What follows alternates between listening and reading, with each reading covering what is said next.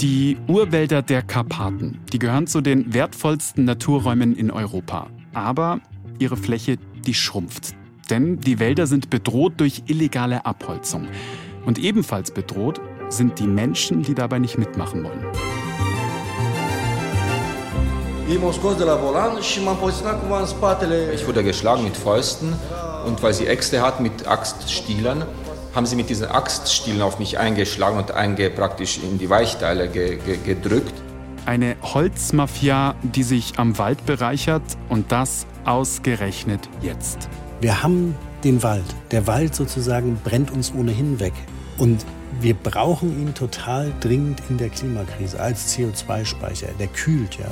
Und jetzt musst du sehen, weltweit und eben auch in Europa sägen wir halt in ebenso atemberaubender Geschwindigkeit die Bäume ab, um sie dann halt irgendwie zu konsumieren, in welcher Form auch immer. Die NDR-Investigativjournalisten Benedikt Strunz und Markus Engert, die haben sich auf die Spuren der Holzmafia in Rumänien begeben. Die beiden sind Teil des globalen Rechercheprojekts Deforestation Inc. Jetzt veröffentlichen sie mit mehr als 100 anderen Journalistinnen und Journalisten ihre Rechercheergebnisse zur globalen Entwaldung.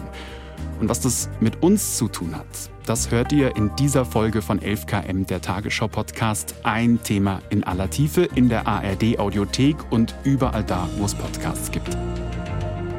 Ich bin Hannes Kunz und ihr hört mich immer, wenn Viktoria gerade nicht kann. Kleiner Transparenzhinweis. Das 11KM Intro und den Abspann nehmen wir immer nach dem Gespräch auf. Darum hört ihr mich jetzt, aber das Gespräch mit Benedikt hat Viktoria noch geführt und darum übergebe ich jetzt an Sie und an Benedikt. Heute ist Donnerstag, der 2. März.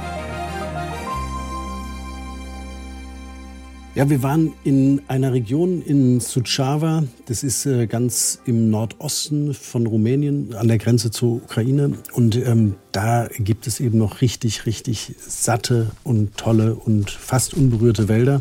Und du musst dir es wirklich so vorstellen, es hat nichts, was wir da gesehen haben, hat nichts mit äh, Wald hierzulande zu tun. Und du hast irgendwie Fichten, Buchen, Tannen, alles nebeneinander riesige Bäume, teilweise mit einem Durchmesser, wo du davor stehst und denkst, ja, wow, Naturdenkmal, mindestens 250 Jahre alt oder noch älter. Mhm. Der Boden moosbedeckt, Quellen sprudeln darunter. Also ich war wirklich beeindruckt. Du siehst da keinen Weg, keine Straße, sondern du siehst einfach Wald. Was habt ihr da gemacht? Warum wart ihr in diesem Urwald? Diese Region haben wir uns in unserer Recherche ausgesucht, weil sie tatsächlich so ein Hotspot ist der rumänischen Holzmafia, die da eben illegal Bäume abschlägt. Man denkt vielleicht bei so illegaler Forstwirtschaft erstmal so, ja, ja, da klaust du irgendwie zwei, drei Bäume und gut ist. Das Verrückte ist, das läuft total systematisch ab und wirklich im ganz, ganz großen Stil in dieser Region. Und zwar reden wir wirklich von Mengen, da geht es um 20 ähm, Millionen Kubikmeter im Jahr. Das ist äh, eine Menge, wo Expertinnen und Experten annehmen, es wird mehr Holz in Rumänien illegal geschlagen im Jahr als legal. Also es ist wirklich, wirklich ein riesiger Faktor und natürlich wow. eine riesige Gefahr für diese schönen, tollen Wälder. Naja, und wir sind dann eben in diesen Wald reingelaufen. Erst auf einem größeren Weg und dann ging es einen kleinen Weg hoch und dann siehst du schon, da sind riesige Schleifspuren, Meter tief. Und du siehst so, okay, das sind die ersten Spuren der Holzmafia. Da wurde offenbar tonnenweise Holz ohne Rücksicht auf Verluste rausgezogen. Wir sind den Spuren dann gefolgt und dann standen wir eben an diesem Ort, den es eigentlich überhaupt nicht geben darf. Und vor uns lag eben mitten im Wald eine riesige Kahlfläche. Und Kahlfläche musst du dir einfach so vorstellen, ja, hunderte, vielleicht tausende Baumstümpfe, die wirklich ganz nach unten hin abgeschnitten waren. Es lagen dann da noch Äste rum und ähm, teilweise Bäume, also siehst du an Stümpfen, die wirklich groß waren, ähm, wahrscheinlich 100, 200, 250 Jahre alt. Ähm, ziemlich traurige Anblicke. Ja, das ist schon seit Jahren eigentlich ein Problem. Und ihr hattet jetzt aber einen ganz konkreten Hinweis bekommen.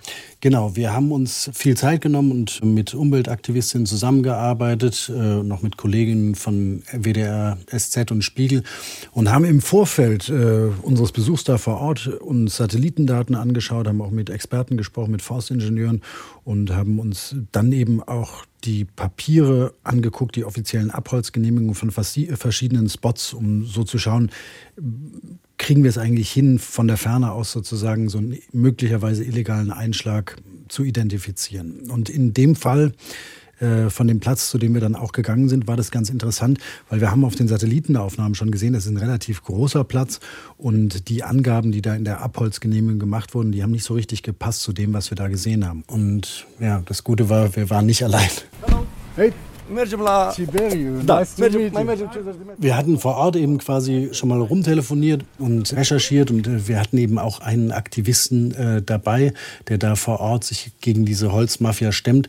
Das ist Tiberio Boschuta, der selbst eben schon seit Jahren wirklich versucht, der Holzmafia auf die Spur zu kommen und auch einen ziemlich, muss man sagen, gefährlichen Job da macht. Der Tiberio, was ist das für ein Typ? Also als ich Tiberius das erste Mal gesehen habe, na das erste Mal war auf dem Video und da sah er echt schlecht aus, verprügelt, verprügelt, blutend und nackt. Aber als ich Was? ihn dann, ja ja ja, also das war quasi, ähm, du, du, du siehst eben Videos, äh, wo er fertig gemacht wurde von, von dieser Holzmafia, äh, von Akteuren. Und das war quasi so die erste Begegnung mit ihm virtuell, als ich ihn gesehen habe. Und wir sind dann äh, in so ein ganz kleines Dörfchen gefahren, Moldowica, da wohnt er, völlig ungeschützt sozusagen, jeder kennt ihn. Okay, also wir merken, es ist anscheinend echt gefährlich, sich mit dieser Holzmafia anzulegen. Was ist dem Tiberio denn da passiert? Was, was hat er gemacht und wie ist das dazu gekommen, dass der da so verprügelt wurde? Also in dem Fall war es so, er wollte vor, ich meine, anderthalb Jahren mit Journalistinnen und Journalisten in den Wald gehen und denen auch so ein bisschen einen illegalen Einschlag zeigen. Also so wie mit euch quasi. Ganz genau. Auf einmal kamen eben 20 Leute angerannt mit Äxten.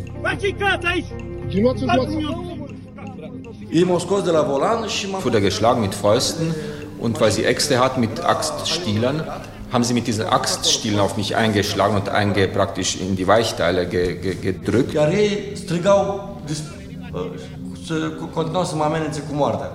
Mhm selbst in dieser Lage habe ich äh, versucht, mit ihnen äh, ein Gespräch äh, zu führen, zu sagen, Leute, das ist nicht gut, was ihr macht und so weiter. Und trotzdem haben die weitergemacht und ihn mit dem Tod bedroht. Vorhin hat er noch erwähnt, dass sie ihm teilweise dann die Axt richtig an den Hals gehalten haben und gesagt, wir zählen bis drei, wenn du dich nicht nackt ausziehst, dann...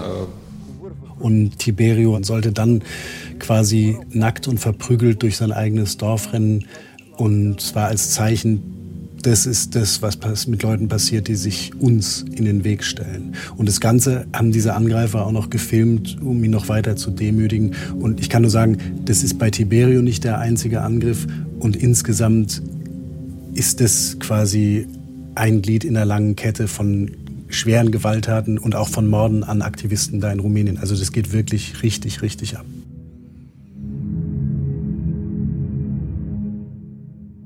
Also ihr wusstet ja dann ganz genau, worauf ihr euch einlasst. Wenn das das Erste ist, was ihr seht, was passiert, wenn der mit Journalisten in den Wald geht, um das mal zu dokumentieren, zu zeigen, was da passiert. Und ihr habt euch trotzdem darauf eingelassen.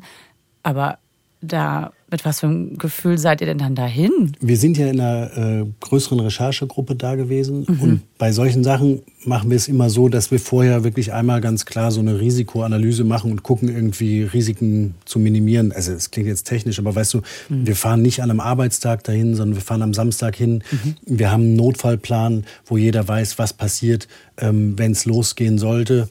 Und wir haben, wir nennen es Single Points of Contact bei uns in der Redaktion, die genau wissen, im Zeitraum von dann bis dann musst du dich zurückmelden. Mhm. Und wenn das nicht passiert, passiert das. Und wenn du eine Notfall-SMS äh, absetzt, dann kontaktiere ich die und die. Also so, weißt du, so, du kannst es schon irgendwie mhm. handeln, das Risiko. Ich finde es irgendwie krass zu hören, dass das passiert, wenn man sich mit dieser Holzmafia, wie du sagst, anlegt. Das heißt ja, da, da diese Mafia, die muss ja total mächtig sein.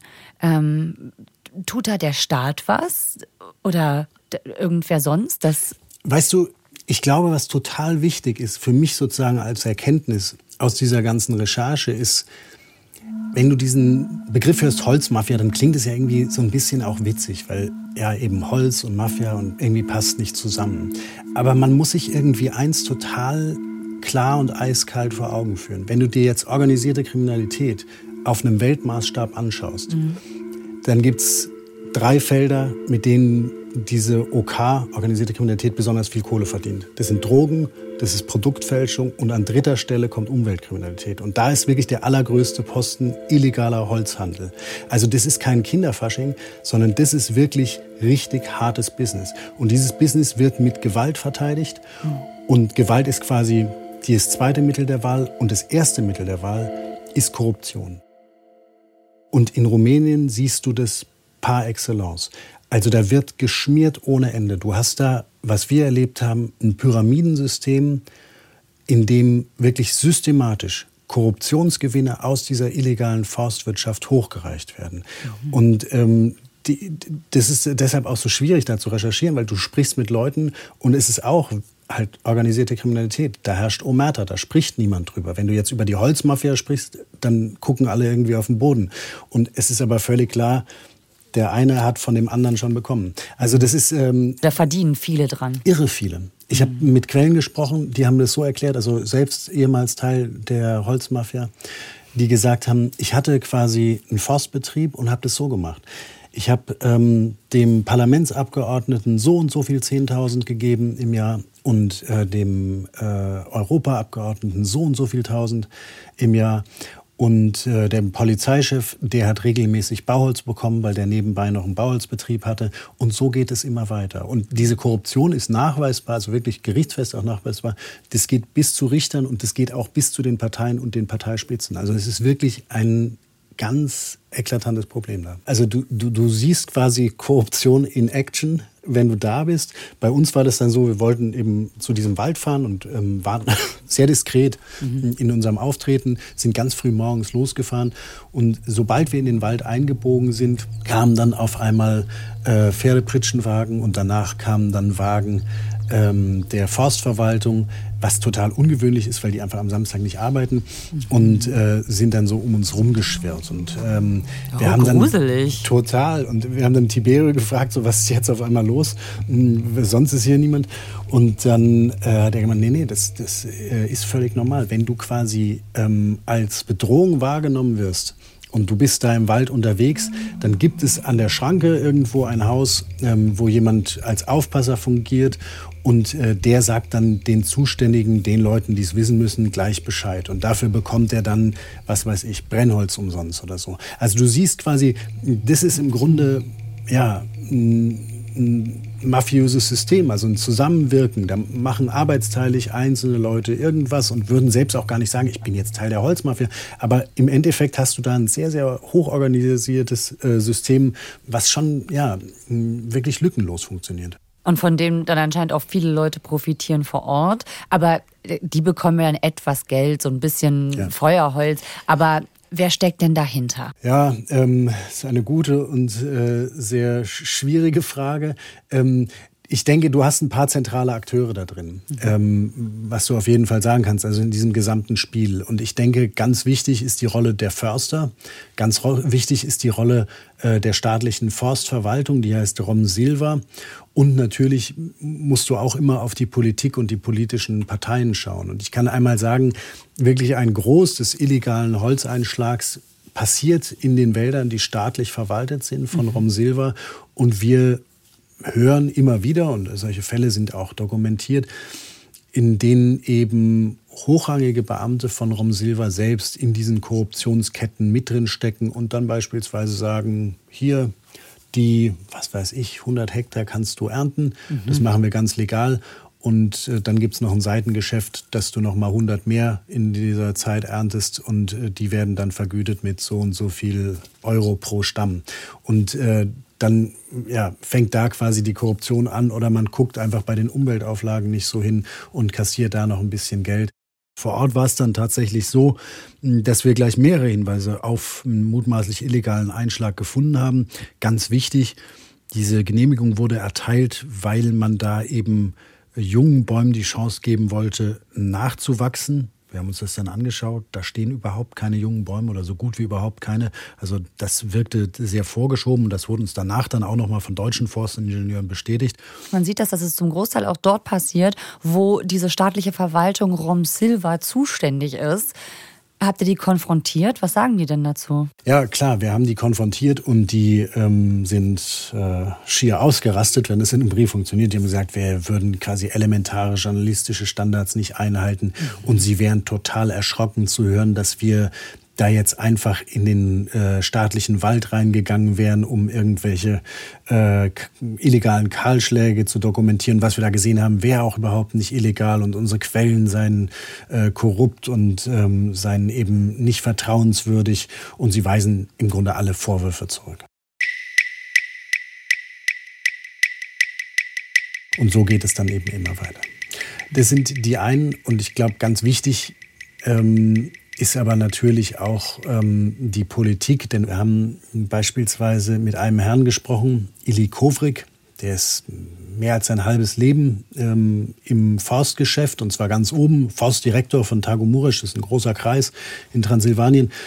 Und er hat es bis zum Staatsminister geschafft. Und er, er hat uns eben gesagt, Hör zu, in beiden Positionen, weißt du, als ähm, äh, Staatssekretär im Umweltministerium und auch als Forstdirektor wurde ich ständig unter Druck gesetzt, ähm, irgendwelche Gefallen zu tun, äh, mhm. Geld in Parteikassen zu spülen und er hat es dann nicht ausgesprochen, aber war klar, irgendwie Korruptionsgeld aus diesem äh, illegalen Forst, aus der illegalen Forstwirtschaft. Oder ich sollte Waldland in Bauland umwandeln ähm, als Staatssekretär. Also das geht wirklich sehr, sehr hoch. Und ich glaube, da ja, liegt auch ein zentrales Problem. Also es scheint sehr gefährlich zu sein. Es scheint sehr viel Druck gegeben, sich gegen dieses System aufzulehnen. Egal auf welcher Ebene quasi. Wie, hat er trotzdem weiter durchgehalten oder was, wie ging es da für ihn weiter? Er hat sich gewehrt. Als Staatssekretär ist er dann nach ein paar Monaten zurückgetreten, weil er gesagt hat, ich werde da nicht euer Handlanger. Er ist dann zurückgekehrt auf seinen alten Posten als Forstdirektor von eben Tago Muresch. Naja, und da wurde ihm dann das Leben wirklich richtig zur Hölle gemacht. Und das Ganze ist dann irgendwann so eskaliert, als er quasi gesagt hat, ich mache da nicht mit, ich will unseren Wald nicht abholzen, ähm, dass äh, er bedroht wurde. Er hat dann ähm, ein Politiker aus der Region zu ihm gesagt, hör zu Ili, wir müssen jetzt irgendwie echt schauen, dass wir diesen Konflikt irgendwie runterkochen, mhm. sonst habe ich Angst, dass da irgendwann Blut fließt.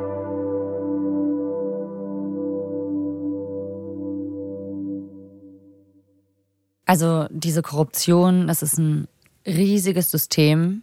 Wie kann man denn da eigentlich mal konkrete Belege schaffen für das, was da passiert, wenn das alles so zusammenhängt? Es ist wahnsinnig kompliziert und ich kenne irre viele Leute, die daran scheitern und wir hatten ja selbst auch unsere Mühe. Das Witzige ist, Tiberio, unser Umweltaktivist, der hat eine sehr, sehr hervorragende Methode gefunden. Du musst dir diesen Ort Moldowica wirklich so vorstellen, also das ist ein Heimatort, nicht weit von der ukrainischen Grenze. Mhm. Ganz, ganz klein, viele, viele Holzpferde, Pritschenwagen, die da rumfahren. Wahnsinnig schön, schöne Holzhäuser, viele heizen mit Holz. Also es ist wirklich so malerisch. Mhm. Kleine Werbeblock nochmal. Ähm, und ähm, da gibt's halt eine große Straße durch. Ja? Und mhm. dann hast du halt irgendwie einen Supermarkt, Kaffee, Bar, mm, ein Bankautomat und that's it. Mhm. Kirche, dann nicht vergessen. Und ähm, er wohnt halt genau an dieser Straße, in einem grauen Haus.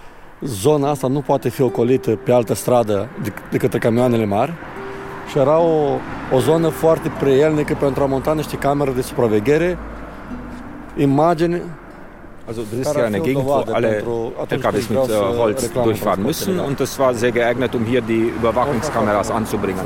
Am drei Kameras montate. Da drei Kameras installiert, auf jeder Seite eine und dann nochmal so eine, äh, die auf das Nummernschild geht. Und dann filme ich jeden Holzlaster. Und dann überprüfe ich sozusagen, ähm, ob die Ladung die angegeben wird, du musst jede Ladung angeben in so einer staatlichen App, ob die übereinstimmt mit dem, was ich sehe. Ach, das guckt er dann danach in der App? Ja, er hat dann wirklich hunderte Tage das gemacht, 24 Stunden am Tag. Ähm, er wow. hat so ein, ich war in seinem Schlafzimmer, ey, die Frau muss auch was mittragen. Ja, ich wollte gerade sagen, also der hat sich ja richtig was vorgenommen. Ne? Also der will es jetzt auch wirklich wissen. Total, total. Und weißt du, da ist dann halt irgendwie ein riesiger Bildschirm direkt vorm Bett mhm. und äh, dann halt irgendwie seitenweise Berichte, wo er eben ausfüllt, ähm, welche Differenzen er sieht und äh, welche Fehler er sozusagen sieht in dem, was da jetzt tatsächlich auf den LKWs geladen ist und äh, was in den Frachtpapieren steht. Und dann vergleicht er, passt das zusammen? Und was kommt da raus? Es war witzig, ich habe ihn gefragt, was, hab ich, was hast du gesehen? Und dann hat er mir gesagt, die Realität. Und dann habe ich gefragt, was ist die Realität? Und dann hat er gesagt, in dem Zeitraum, in dem ich verglichen habe, waren 50 Prozent der Ladungen, die hier durchgefahren sind, illegal. Und dann habe ich ihn gefragt, was hast du damit gemacht? Mit, mit den Informationen. Und dann hat er gesagt, anfangs ist er zur Polizei gegangen und mhm. da ist dann einfach nicht viel passiert. Ich bin absolut sicher, für ähm, jeden in den äh, illegalen Holztransport gibt es einen äh, Förster, der illegal diese Bäume fällen lässt, erstmal markiert und fällen lässt, dann noch einen äh, sogenannten Forstingenieur, der auch seinen Teil dazu beiträgt, und auch einen Polizisten, der dann aufpasst, dass du mit einem LKW ähm, un, uh, unbeobachtet, ungeschoren von A nach B kommst. Und dann hat er aber angefangen, die Sachen ins Internet zu stellen und auf Facebook zu streamen. Mhm. Und dann wurde es halt interessant, ja, weil dann quasi hast du gemerkt, er hat da gerichtsfeste Beweise mhm. und er wird jetzt wirklich zu einem Problem für diese Holzmafia, ja. weil er einfach Fakten schafft, wo du nicht mehr vorbeikommst. Und dann war das eben so, er war einer der ersten, der solche Aktionen gemacht hat dass wahnsinnig viele Leute auf Facebook sich dafür auf einmal interessiert haben, was er da macht. Und er hat dann krassere Aktionen gemacht, hat Holzlaster angehalten, gesagt, deine Ladung ist illegal, sag mal, und hat es gestreamt und gefilmt. Und äh, so wurde er quasi in der Region zu so einer Art Berühmtheit auch. Und das Tolle ist, es haben dann andere Leute auch angefangen, ähnliche Aktionen zu machen. Also du siehst auch bei hm. ihm, weißt du, so gefährlich das ist, aber ähm, auch eine einzelne Person kann einfach einen Unterschied machen. Wie ist denn das Verhältnis von denen, die da mitmachen und denen, die dagegen angehen jetzt? Ist für mich ehrlich gesagt ganz schwer zu sagen, mhm. weil wir haben natürlich da Regionen, wo einfach wahnsinnig viele Leute von der illegalen Forstwirtschaft profitieren und wo ungern Leute mit dir einfach über dieses System sprechen. Mhm.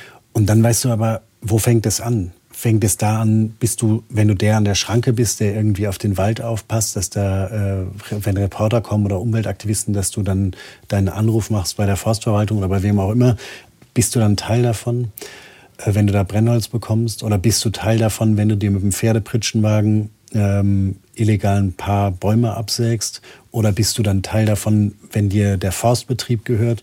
Oder auch, wichtige Frage, bist du Teil davon, vielleicht auch entscheidender Teil, wenn du ein großes westliches Sägewerk bist, weißt du, ähm, was da quasi diese Stämme konsumiert und was vielleicht die Augen zumacht ähm, und gar nicht genau wissen will, wo diese Sachen herkommen. Also ja. ich glaube, indirekt profitieren da sehr, sehr viele Leute von. Ja, ich glaube, das ist eine wichtige Frage, ne? weil wir können jetzt nach Rumänien schauen und sagen, ja, das ist ja alles ganz schlimm, was da passiert, aber wo sind denn die Abnehmer dafür?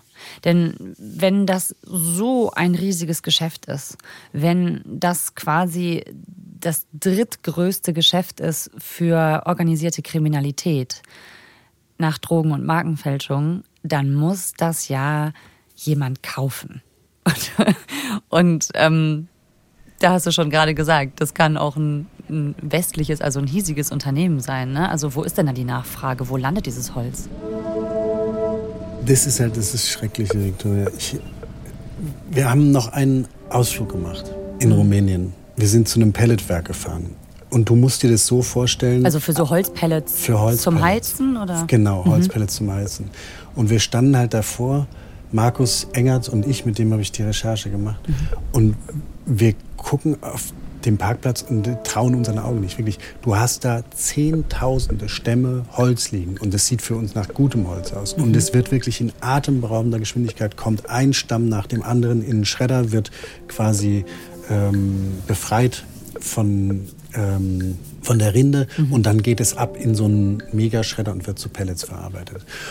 Und ich will denen gar nicht unterstellen, dass da alles illegal ist oder sonst wie, aber wenn du siehst quasi, wie gierig diese Maschinen das Zeug fressen, weil wir halt hier quasi diese Pellets brauchen, dann ist es schon was, was in dir arbeitet. Mhm. Der treibende Faktor ist tatsächlich äh, der Hunger nach Brennstoff und ansonsten wird dieser Wald auch natürlich verarbeitet, auch der illegale Wald, du kannst gar nicht ausschließen, der illegale Wald wird verarbeitet für Pressspanplatten, für Billigmöbel. Mhm. Und das sind natürlich alles Sachen, die auch hier konsumiert werden. Pferdestreu, was weiß ich. Mhm. Und als Konsument freust du dich natürlich über günstige Preise und stellst wenig Fragen. Klar, ehrlich gesagt, also Natürlich macht man sich als Konsument, als Konsumentin Gedanken mittlerweile. Ne? Zum Beispiel bei Klamotten, bei Fast Fashion, äh, wo das herkommt.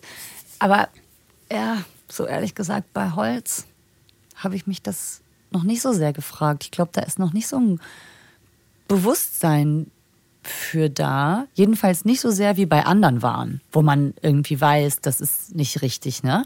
Oder liegt das jetzt an mir? Null. Also bei mir war das auch so, weißt du, als wir mit der Recherche angefangen haben, war ich da unbeleckt. Mhm. Aber ich, ich habe dann Zahlen gehört. Also die, die, weißt du, das Problem ist, wir haben den Wald. Der Wald sozusagen brennt uns ohnehin weg ja. im Sommer gerade, in ja. atemberaubender Geschwindigkeit. Insgesamt ja. nimmt der Wald ab ähm, auf, äh, auf der Welt sozusagen. Mhm. Und wir brauchen ihn total dringend in der Klimakrise als CO2-Speicher. Der kühlt ja. Und wir ja. brauchen jedes, jede Kommastelle, die das Klima nicht äh, sich erwärmt. Äh, und dafür brauchen wir ihn quasi, da hilft er. Und jetzt musst du sehen, weltweit und eben auch in Europa sägen wir halt in ebenso atemberaubender Geschwindigkeit diese Bäume ab, um sie dann halt irgendwie ähm, zu konsumieren in welcher Form auch immer. Und das war so ein Punkt, wo ich mir gedacht habe, okay, hm, gut, man kann vielleicht auch selbst was tun, man muss nicht nur mit dem Finger auf andere zeigen. Ja, ja. Ja, also, dass wir den Wald ganz dringend brauchen und wir eigentlich viel zu wenig davon haben, das ist ja eigentlich klar. Und deswegen gibt es ja auch eigentlich Regeln dafür, was wo abgeholzt wird. Ne? Deswegen sprechen wir hier auch von illegalem Abholzen. Und ich meine, auch wenn das vielleicht gesellschaftlich nicht ganz so präsent ist wie bei anderen Waren, es gibt ja Regeln dafür. Ne? Und ich habe in der Vorrecherche gesehen, es gibt auch ein Abkommen, das das eben verhindern soll, dass Holz aus so illegalem Kahlschlag bei uns eben in unseren Produkten landet, ohne dass das jemand merkt. Das ist das FLEGT. Ne? Kannst du das mal erklären, was das ist und warum es anscheinend nicht so richtig funktioniert. Also FLECT ist äh, ein, ein Gesetz, eben ein EU-Gesetz, was dafür sorgen soll, dass ähm, in die EU kein illegales Holz kommt. Ja. Und äh, die Schwierigkeit ist aber anders als jetzt, sage ich mal, bei Drogenhandel oder bei Waffenschmuggel, dass du diese Ware Holz eben nicht sofort als illegal erkennst, mhm. äh, wenn sie hier reinkommt, sondern du hast halt quasi einfach als Zöllner, als Kriminalpolizist, als sonst was erstmal Holz vor dir. Und dann kannst du mal anfangen, irgendwie den Nachweis zu führen, dass das jetzt illegal geschlagen ist. Und das ist quasi mhm. eine ganz große Schwierigkeit. Ähm, es wird dann mit Zertifizierung gearbeitet, aber auch da gibt es irgendwie riesige Probleme.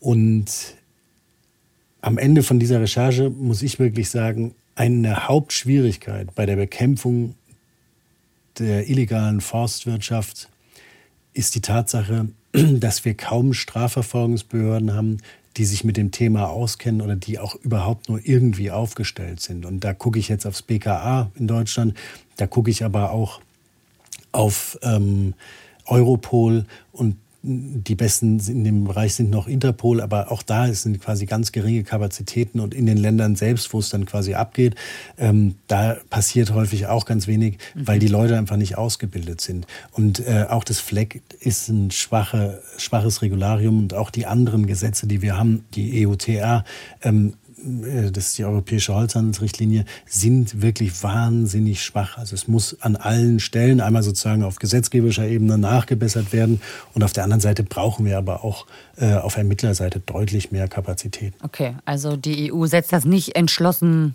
durch, so richtig. Auf keinen Fall, auf keinen mhm. Fall. Okay. Uff, ja. Benedikt, wie geht's denn jetzt weiter? Also, was passiert denn jetzt? Denn Tatsache, dieser Holzverbrauch, von dem wir gerade gesprochen haben, also diese Nachfrage, die wird ja nicht kleiner in Zukunft, oder? Wir werden ja auch mehr Menschen. Das Traurige ist, ähm, ich befürchte, dass es in diesem Jahr noch mal deutlich äh, schlimmer wird, was die illegale Abholzung angeht. Äh, und das hat mit den anstehenden Parlamentswahlen in 2024 zu tun. Warum es da quasi einen Zusammenhang gibt, auf diesen Gedanken bin ich überhaupt erst gekommen, als ich mit Gabriel Paun gesprochen habe. Der ist Umweltaktivist in Rumänien, wahrscheinlich auch ja, einer der besten Kenner der rumänischen Holzmafia. Yeah, I'm particularly worried about this year, 2023. Was 2023 angeht, da mache ich mir echt Sorgen. Wir haben 2024 hier Wahlen. Und bisher war es so, dass immer vor Wahlen viel mehr illegal abgeholzt wurde. Einfach weil die Leute zum einen ihre alten Netzwerke, die sie noch haben, auf jeden Fall ausschöpfen wollen, äh, so dass sie da quasi einen guten Schnitt machen und zum anderen weil eben der Wahlkampf viel Geld kostet, bestimmte mhm. Parteien, und man da eben auf Korruptionsgewinne angewiesen ist. Also es ist keine gute Prognose. Also wird dieses Jahr wohl ein sehr schlechtes Jahr für den Wald. Vor vier Jahren, vor den Wahlen, da wurden sogar Menschen im Wald ermordet. Angriffe gibt es jedes Jahr, aber vor Wahlen werden sogar Leute getötet.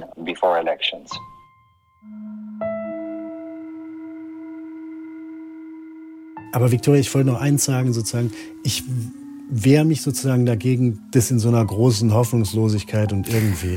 Nee, okay. weil, und das ist aber für mich auch total wichtig und ich gehe auch nicht aus dieser Recherche so raus, sondern ich gehe aus dieser Recherche raus, dass ich da einen Wald gesehen habe, der wirklich zum Verlieben ist und der wunderschön ist und der nicht nur wunderschön ist, sondern für uns eine wahnsinnig wertvolle Funktion hat. Wir brauchen unseren Wald als Lebensversicherung in der Klimakrise. Und es lohnt sich darum zu kämpfen. Und es ist keine gute Strategie, die Lebensversicherung in kleine Fitzel zu reißen und im Kamin zu verheizen, sondern das ist eher eine bescheuerte Idee. Und darum ähm, ja, gehe ich motiviert daraus und hoffe wirklich sehr, dass diese Recherche auch dazu beiträgt, ja, ähm, in der Öffentlichkeit ähm, nochmal dieses Thema präsenter zu machen und vor allem auch die europäische, aber auch die deutsche Politik äh, zu motivieren, da stärkeren Druck auf Rumänien auszuüben. Aber soll ich noch was Gutes sagen? Ja, bitte.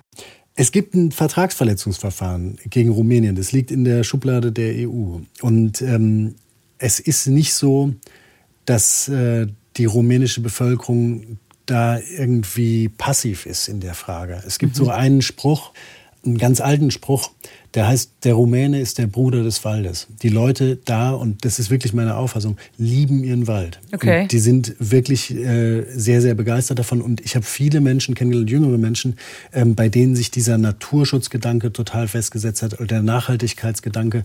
Und in der Zeit, in der wir da waren, ähm, oben in den Karpaten. Da war eben äh, dann in Bukarest äh, beispielsweise auch eine Demonstration, was mich total überrascht hat, von Leuten, die gesagt haben, wir wollen eine Reform äh, der staatlichen Forstaufsicht Rom Silva. Wir wollen nicht, dass die auch für die Nutzung des Waldes zuständig ist. Die sollen nur noch für den Waldschutz da sein. Diese Stimmen gibt es und mein Eindruck ist schon, die werden mehr. Und meine Hoffnung ist, dass mehr Druck aus der EU ähm, da wirklich auch hilft, dass das Problem angegangen wird. Ich glaube, wir haben alle noch nicht verstanden, welchen Wert der Wald eigentlich wirklich für uns alle hat. Danke, Benedikt. Voll gerne. Bis dann. Tschüss. Benedikt Strunz, Markus Engert, Isabel Schneider, Lea Struckmeier und Fabian Krieger haben zusammen mit Journalistinnen und Journalisten des internationalen Rechercheverbunds ICIJ recherchiert. In Deutschland waren an den Recherchen NDR, WDR, SZ und der Spiegel noch beteiligt. Alle Rechercheergebnisse werden ab sofort unter dem Stichwort Deforestation Inc. veröffentlicht. Und Benedikt und Markus haben auch eine Podcast-Serie veröffentlicht, wo ihr das nochmal ausführlicher nachhören könnt. Titel Organisiertes Verbrechen, gestohlener Wald. Den Link dazu findet ihr in den Shownotes. Benedikts Podcast Organisiertes Verbrechen und uns, 11KM, könnt ihr überall dort hören, wo es Podcasts gibt und natürlich in der ARD Audiothek. Wenn es euch gefallen hat, dann lasst uns gern ein Abo da. Autor dieser Folge ist Stefan Beuting, Produktion Jonas Teichmann. Jacqueline Breschek und Hanna Brünjes, Redaktionsleitung Lena Gürtler und Fumiko Lipp. 11KM ist eine Produktion von BR24 und NDR Info. Mein Name ist Hannes Kunz. Ich und Viktoria Michalzack sagen Ciao.